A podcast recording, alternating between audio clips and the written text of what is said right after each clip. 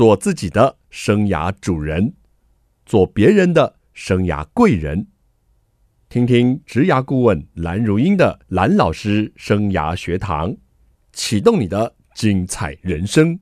听众朋友好，欢迎透过环宇广播电台和 Podcast 的收听蓝老师生涯学堂，我是节目主持人蓝如英蓝老师。我们这个月进行的是求职大作战系列。听众朋友，您如果想要趁着暑假这一波非常多职缺来找一份工作，如果您是刚踏入社会的职场新鲜人，或者是您想利用这一波呢来转换工作呢，都很欢迎您跟我们一起来求职大作战。疫情还没有完全全的退去哦，所以在职场上的职缺也是受到整个产业跟经济的影响在波动，所以大家还是要审慎积极为之哦，早一点为求职做准备。我们今天邀请到的来宾是玉龙日产你上汽车公司的人资副理杨芳玉。蓝老师，各位听众。大家好，我是来自玉龙日产汽车的人资副理杨芳玉。好，听到我们这个你上，大家都很熟悉嘛，对不对？哦，在我们国人开车的市占率也挺高的哎。嗯，目前我们的市占率是站在第三名。哇，所以是非常热门的这个产业跟公司。那如果您对这样的产业感到兴趣啊，一定要好好关注我们这一集在聊些什么。首先，我想请这个。杨副理，你跟我们聊一聊哦。您在做 HR 招募的这样的工作经验有多久了呀？呃，跟老师说明一下哈，其实我是玉龙宝宝。好，我长期一直待在玉龙集团做人资领域的工作。哇，那所以如果说是在做招募这一类的这个工作的话，我想，因为我的经验有二十年了，是，那我想我应该至少面试过。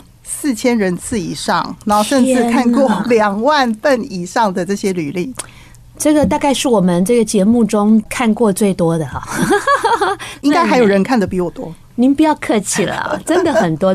呃，我为什么会认识这个杨副理呢？因为蓝老师在清华大学辅导学生啊，我是在清大的这个脸书上看到这个杨副理啊，要去清大啊为我们学生开讲，所以我想说，嗯，能够去顶大了，跟学生呢谈这些求职的，一定是一个好咖。果然如此啊，所以为您邀请到我们节目来啊。那您啊，就是面试这么多人看。过这么多履历表啊，对，您觉得如果是应届毕业生要求职，嗯，您会建议几月开始动作？我觉得应该是这么说哈，因为不瞒老师，就是。其实我自己本身也在成功大学担任这个职业辅导的教练，是。那我很明显可以看得到现在的小朋友。嗯，好，尤其是顶大的这些小朋友，其实他们很焦虑，嗯，非常焦虑。是为什么？因为这些小朋友其实很优秀，对。那很优秀的情况底下，代表他们的求职机会其实是蛮多的。是，所以你可以看得到，现在很多的大专院校都帮啊顶大的小朋友们好开一堆这个职涯的教育训练。对，那你会发现，即使参加这样的一个职涯训练的这个学生。几乎都从大二、大三、大四就开始，有的也有研究所。是，那我会比较这样子建议，就是说，如果你在求学的过程里面，嗯，那如果你现在可能是大三，对，那我会建议你可能就是大三开始，你可能自己看一些报章、媒体、杂志或网络上面的一些职缺。多多少少看这些职缺的条件，对，了解一下说，诶，我现在所念的这个科系，或我所念的这些书，跟我未来可能有兴趣的职缺的条件，O 不 OK，相不相符？连接上，对，就开始自己开始做功课。那如果真的到大四，因为有时候大四说实在话，我们的小朋友可能还想要在求学，OK，那也很好。是是。但是我觉得从大三开始就要开始探索自己，哎，真正喜欢的工作类型是什么？我的建议会是这样。OK，那如果到大四了呢？这些前辈功课是之前呢要先做的这些功课，他们都一路上都有已经有准备了。对。那大四这个 moment，或者是他们硕二要毕业这个 moment，你会建议？几月开始真正的投递履历表？我会这样子建议哈，就是呃大四的时候，可能因为呃像一般来讲，他们差不多是四五月的时候上学，诶，一个学期应该是从三月三月开始三月开始嘛，我都建议大四下学期一开始就可以开始丢履历了。哇，果然这个业界很积极啊。为什么？因为说实在话，比方说我是来自汽车业，是说实在话。现在这个半导体业很夯，大部分的学生都被吸走了，对，都被吸走了。那其实我们汽车业也很不错，是是。那我们会比较希望学生可以提早把履历寄出来呀，我们可以提早看。OK，那我觉得机会会比较多。是杨副理好积极哦！我在那个求职大作战这个系列啊，我都呼吁应届毕业生哦，四月要开始投履历。杨副理说三月，你们听到了哈？有笔记了哈。好，那我想请这个杨副理告诉我们一下，这个汽车这个产业啊，到底在找怎么样的人才哦？可不可以从学历啊，或工作经历，或人格特质跟我们聊一聊？汽车业是这样哈，在台湾的汽车业，大家听到的汽车业几乎都是以制造为主，没错。其实我跟大家说明一下，比方说，我以我们 Nissan 这个品牌来讲好了。呃，我我先讲一下，很多人其实会把玉龙日产汽车跟玉龙汽车会搞不清楚。对对对，我想用一个比喻，让我们的听众可以稍微了解。是，比方说像 iPhone 手机，iPhone 手机的研发、销售、售服，是不是我们知道的苹果公司？没错。那它的制造是不是就是红海富士康？是。好，那在台湾，你上这个品牌。呃的研发、销售、售服等等，其实就是裕日车。嗯哼，那只不过是制造这个部分，我们委托给玉龙汽车。所以你从这样子的一个这个流程来看的话，表示什么？表示我们汽车业需要的人才有研发、行销、是售后服务，然后还有所谓的这个采购，是或我们听到的。人资呀，或者是很多像经营规划、财务等等，其实是全方位。OK，每一项的人才其实都要。那如果他这个套到我们的大专院校，我们以学院来讲好了，是举凡管理学院、商管学院。理工学院、对呀，文学院等等，或者所谓的广播学院等等，其实全部都是我们要的人才，很广，非常广。是是，刚刚讲的这个售后服务，我也偏向这种维修啊这些部分哈，也都很需要一些的人才哦，能够在这个领域来投入哦。那我知道了，你们的公司呢，有一个非常响亮的一个。找人的宣传术语还是标记呢？就是说，你们在找会塑造这个塑造会增值的人才，这句话很响亮哎。呃，跟主持人报告一下哈，我们这一句话“塑造会增值的人才”，其实也就是为什么我们在二零二零年会得到国家人才发展奖这个奖项。因为我们觉得，所有进到我们这个产业或者进到我们这个公司的所有的人，我们希望他进来之后，他自己的能力可以不断的增值。OK，不管是他的知识、技术、态度，会随着跟公司一起成长。嗯嗯，所以我们希望我们塑造的人才是在我们这个产业贡献他的能力，慢慢跟着我们一起成长。嗯嗯，所以我们公司的这个管理哲学，我们希望塑造的是。希望理解、珍惜、成就，去塑造创新速度团队，在我们公司一起跟我们共同前进的这样的一个人才。OK，这是我们的一个中心思想。所以自己有一个非常具体的养人才的思维啊，所以这样对人才的一个定位哦，跟想要找的人才，其实已经好像跳脱出来了。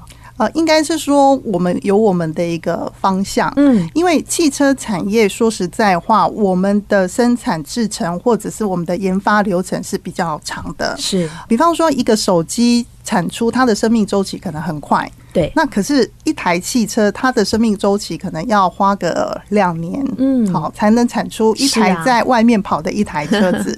那所以在这中间的过程里面，必须要靠所有的团队的成员。这些团队的成员不是只有研发人员，呀呀，他也必须要有我刚刚讲的。如果说，哎，这台车子从商品企划开始，到研发，到行销，到售服等等。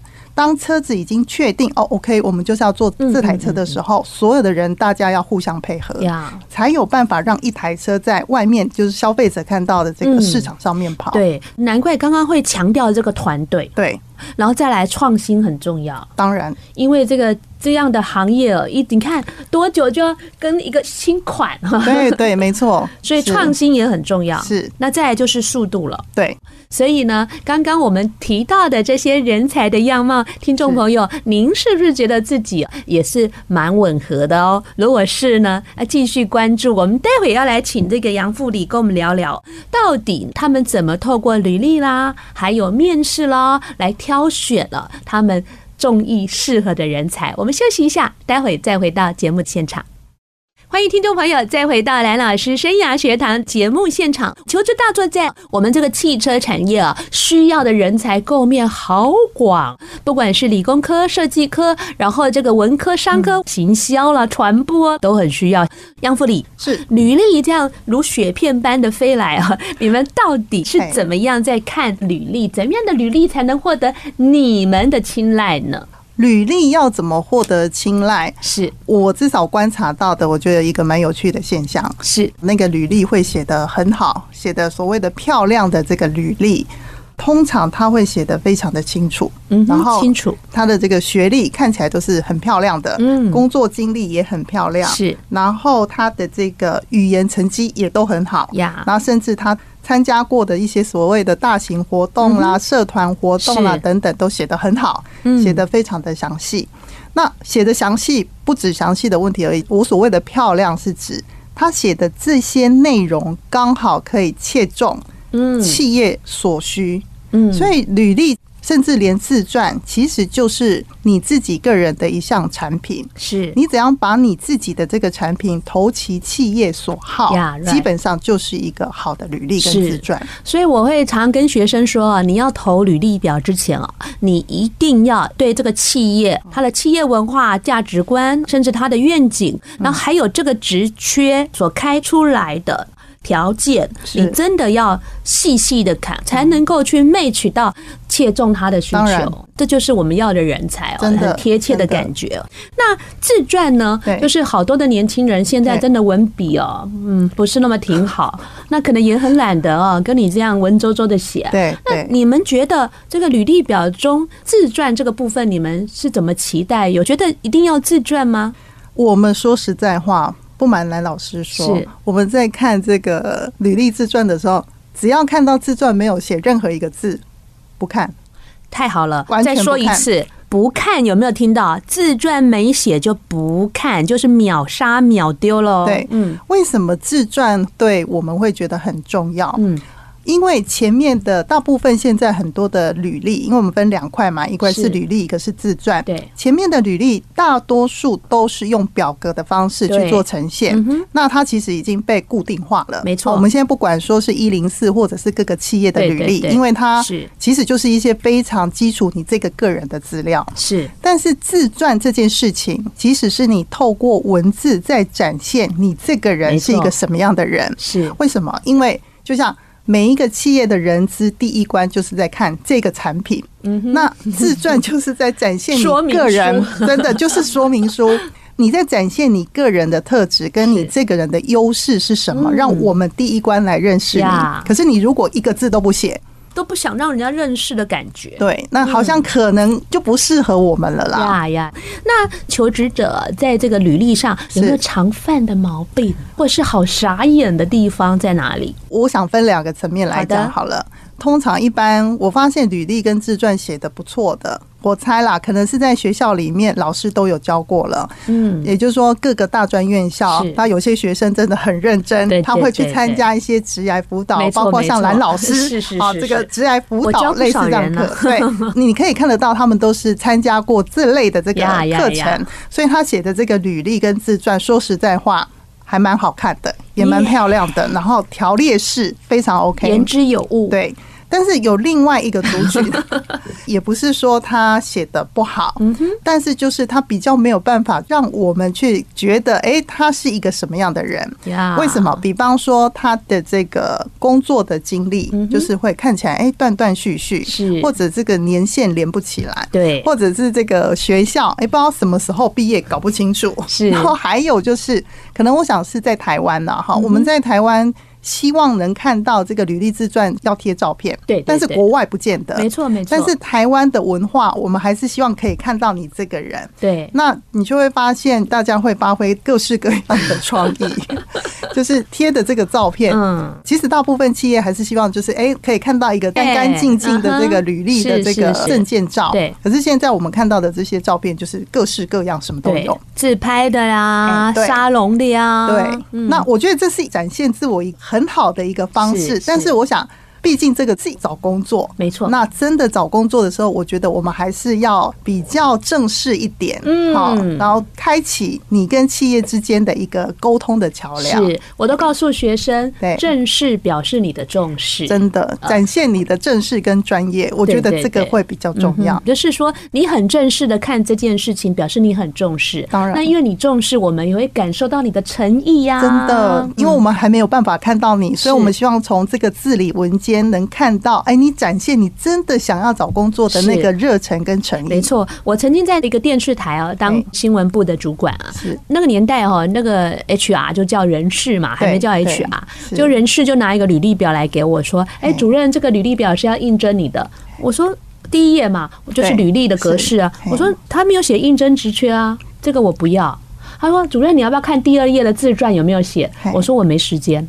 因为合理合理，自传茫茫的字海，我如何去找说他要来应征新闻记者的？对，好，而且我们公司同时行销企划，可是那个人事又很好心，主任他是那个气管系的，我说你那你拿去行销企划部好了。说一个公司哈，同时在争很多才，真的，那你不写清楚你这个职缺是什么，那我们怎么知道你要应征什么？而且那个年代是用纸本的履历嘛，对，如果你说用 email，我们还可以看一下你，顺手问一下你是要丢什么啊？HR 没这么闲啊。啊，对不对哈？所以各位求职者，你写好的栏位要标示清楚的地方，一定不能马虎哦，这一点非常的重要哈。是的，好，那我们待会呢回来哦，要请这个杨副理来跟我们谈谈这个面试，因为面试呢很重要。对，你好不容易履历吸睛，被人资主管给赏识了，对，那就要请你来面试啦。那面试到底能够人见人爱，还是见光死？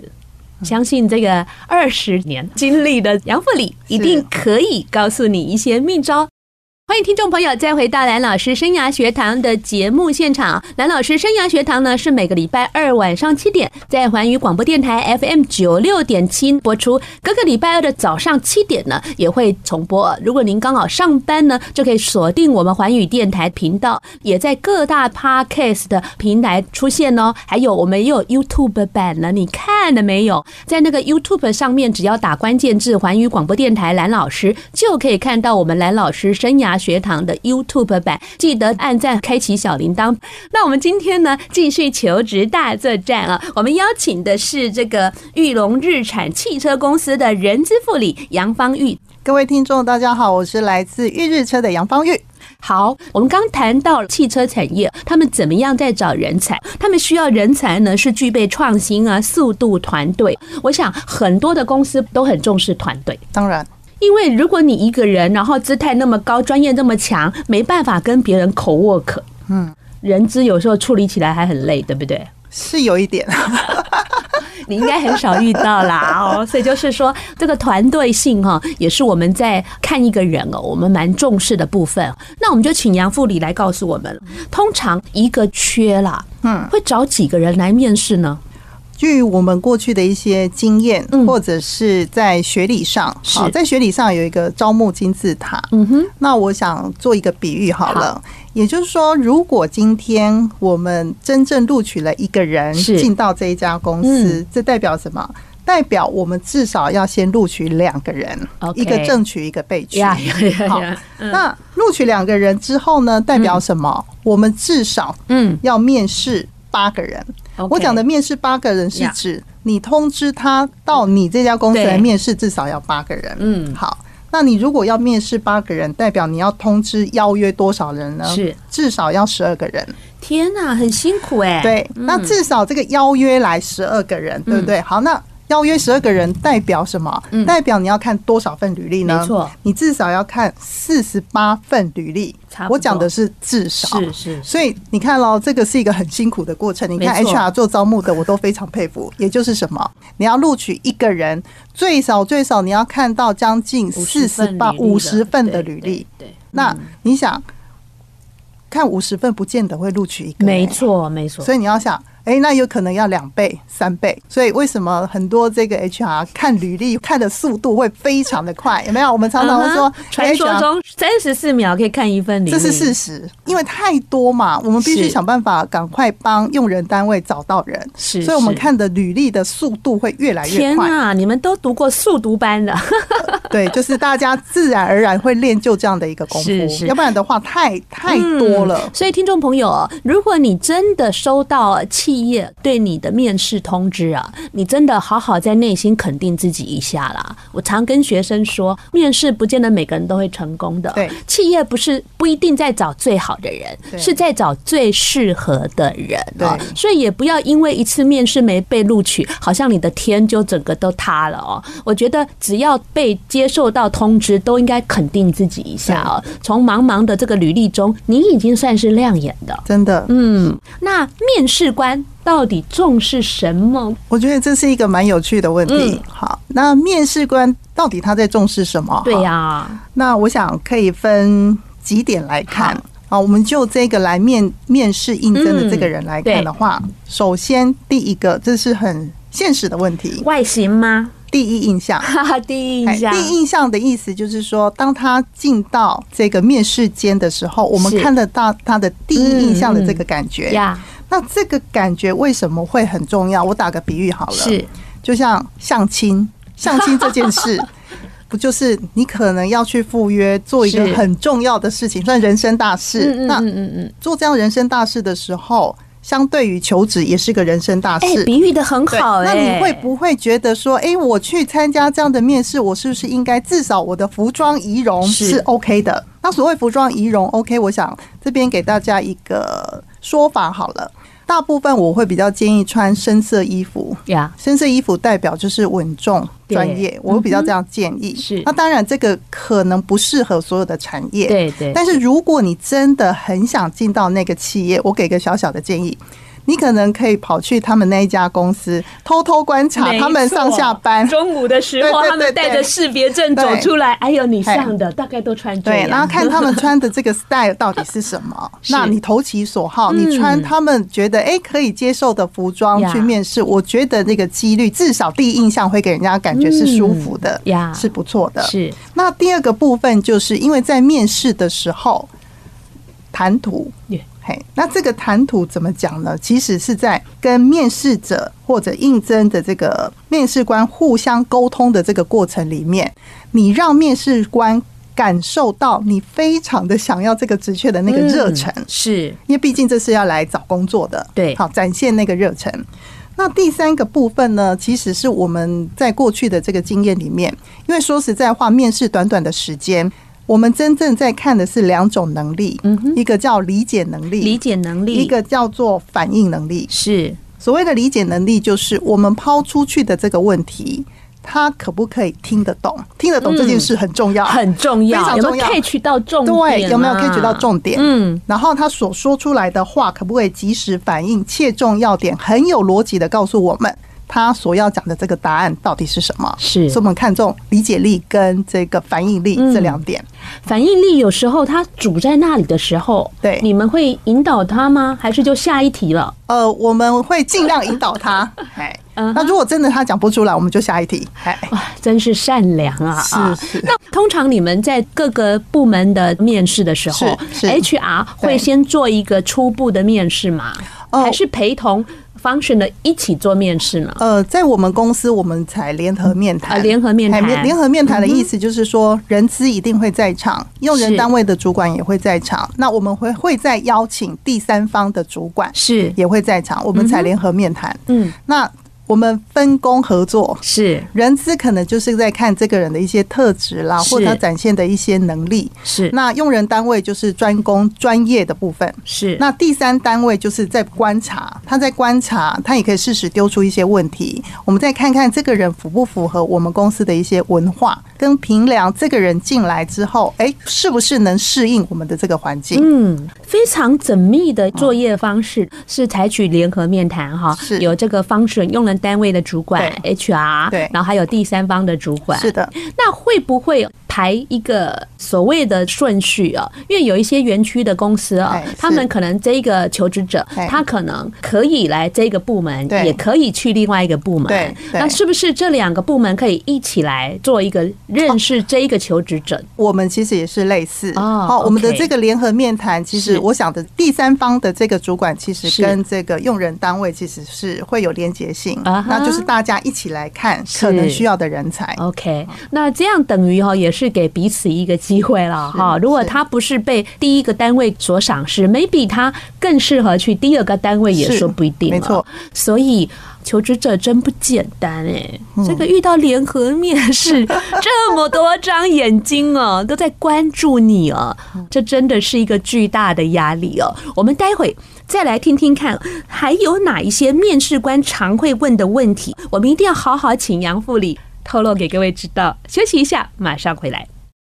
欢迎听众朋友再回到蓝老师生涯学堂节目啊！我们刚才聊到我们要求职啊，履历啊，面试啦，该怎么样才能够受到 HR 的赏识？尤其在这个裕隆日产公司哦，他们是采联合面试的模式。至于面试官常会问哪些重要的问题啊？可不可以透露几个给我们知道？好的，没有问题。大部分的企业不是只有我们预日车，我想第一个问题一定是必问，叫做自我介绍。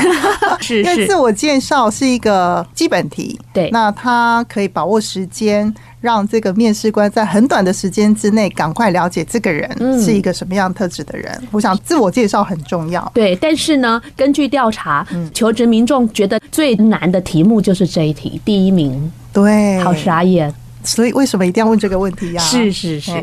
那另外还有一个问题，我想也是必问的，是，也就是他在求学过程或者在过去的工作经历里面，有哪些是他觉得有成就感的事或挫折的事？嗯，因为我觉得这个问题可以问出他过去的一些经历带给他的影响是什么。那这很容易可以在他现在的工作里面，我们可以去做一些判断。嗯，一些可能关联性的对照对比，没错。那还有一题，我觉得也是很多面试官想要知道的，就是。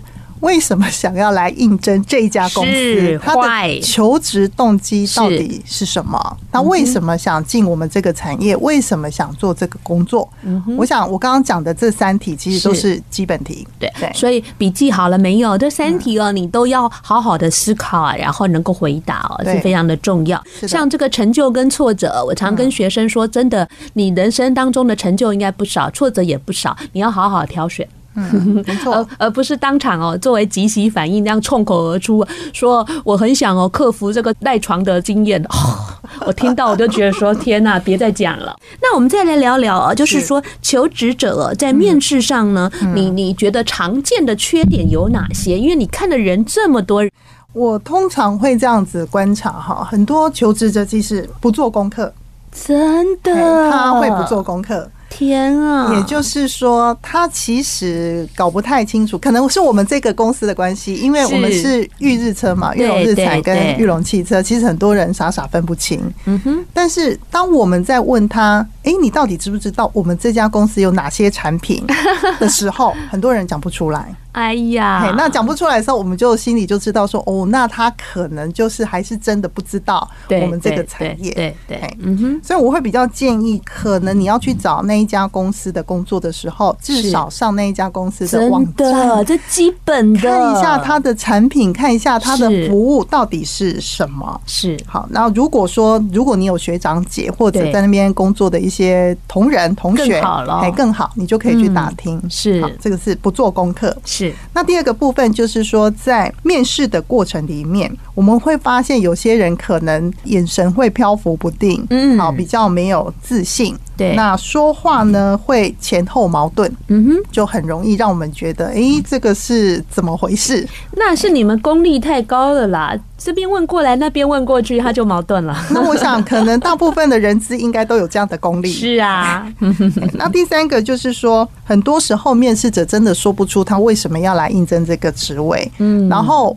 我们其实最不想听到这个学生来跟我们讲什么，你知道吗？什么？就是说。其实我对这个职缺是很有兴趣的，但是当我们进一步再问，那为什么会有这样的兴趣的时候，讲不出来，又说我说不出所以，对，他说不出一个具体为什么有兴趣，所以就会让我们会感到担心。哎，我们会觉得说，哎，那如果你连你自己的这个方向你都没有是做的那么的清楚的时候，那。是不是会浪费我们彼此之间的时间？你是在 Hello 吗？啊，对，我们只会觉得说他可能还没有准备好，可能还要再多一些时间去做一些他的功课。嗯哼。那还有一个就是完全不问工作内容啊，就问薪水啊？也有类似这样的人，真的呀？对，就是完全不问工作内容。那通常这样子，我们心里内心也会打个小叉叉。应该很多叉叉吧？啊，是，你都不关心一下你以后要做什么的哦？对，所以这个是我们这边观察大部分的这个面试者常犯的一些状况。呀，那您是不是也常遇到这个面试者迟到或是不来也不说？这是网络上哦调查第一名的。我看您笑得非常的冒出十条线的感觉。呃、应该的确哈，因为毕竟我们公司其实是在苗栗三义，那说实在话，我们的交通不是那么的方便。嗯那我觉得我们的招募承办也蛮可怜的，是啊，就是有的时候对，因为我们都会排好应该要面试的这个时间，可是如果有的时候刚好有一个不来，其实会打乱我们内部的这个时间的安排，我们会觉得哎，这样可能不是很好。嗯嗯。那我们也观察过，在过程里面有哪些会让我们觉得印象比较深刻的一些部分哈？我有观察过，就是父母永远比子女急着找工作。为什么你们可以知道父母的心态？因为有的父母亲呢，会自己打电话来说，他要帮小朋友应征。真的假的？是的，我没有碰过，是真的。那或者是父母陪小朋友来面试，是。